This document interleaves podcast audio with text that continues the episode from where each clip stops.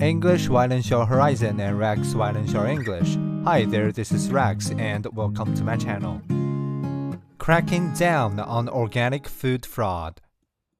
Organic food in America is a $63 billion market.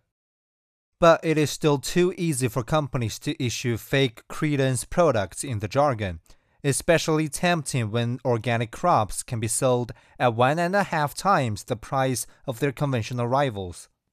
On Monday, new guidelines for organic food from the Department of Agriculture take effect.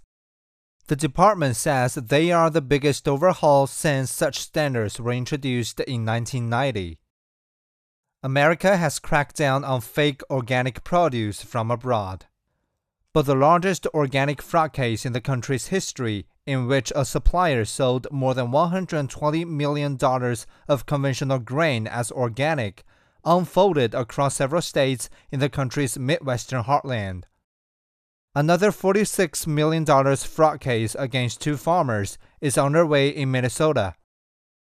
Yet the new guidelines, which insist on better certification in the supply chain, might not be strong enough to stop such cheating.